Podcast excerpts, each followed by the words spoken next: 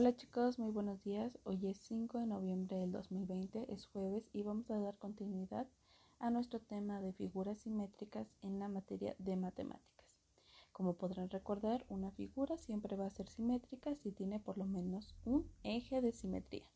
Y el eje de simetría lo estuvimos trabajando en la semana pasada, es aquella línea imaginaria o esa línea que trazamos nosotros para que al doblarlo o, al dividirlo, este objeto quede de la misma eh, forma, coincidan exactamente en sus lados. En este caso, lo que van a estar realizando ustedes es la actividad 4 y 5 de su cuadernillo.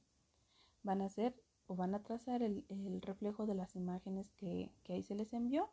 En el caso de la actividad número 4 y en la actividad número 5 van a tener que completar las figuras con este material que se les envía en su cuadernillo que es completar un cuadrado, un rectángulo, un triángulo, un pentágono, una estrella y una figura en forma de sol. ¿sale?